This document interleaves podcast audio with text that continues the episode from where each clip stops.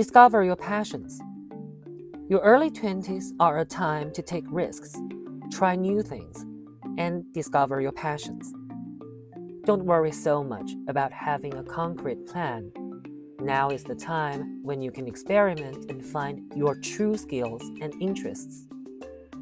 While making money immediately might seem important, your early 20s are one of the best times for exploring different career paths and planning out a roadmap for your future.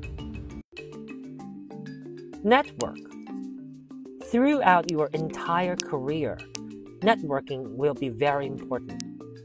One of the most important networking times in your career will be right after graduation. You are fresh in the job market and you don't have a long resume of experience. Now is the time when connections will matter more than ever. One of the biggest benefits of being in college and being a recent graduate is that you have access to a gigantic network of like minded people. Take advantage of your existing school network and reach out to people who went to your school.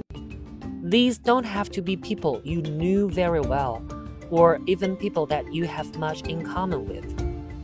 Simply having gone to the same school is usually enough of an affiliation to compel another fellow alumni to speak with you. Your alumni network is natural resources which you can tap into to find job opportunities and connections. Be humble. Humility is an important trait for recent college graduates.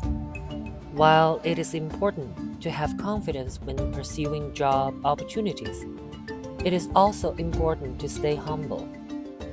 It is important to be aware that you don't have much experience and to be willing to take a job that you are not fond of. Your goal as a college graduate is not necessarily to find your dream job that will propel you into a successful future. It's just to find a job to help you get started.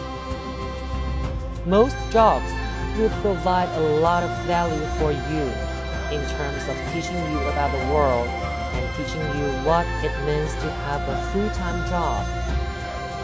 Don't underestimate the importance and value of learning from a company what life is like.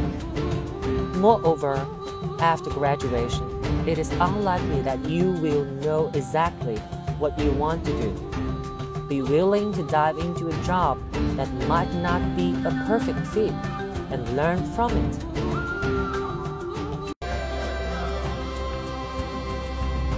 Take risks. Your early 20s are the best time to take risks.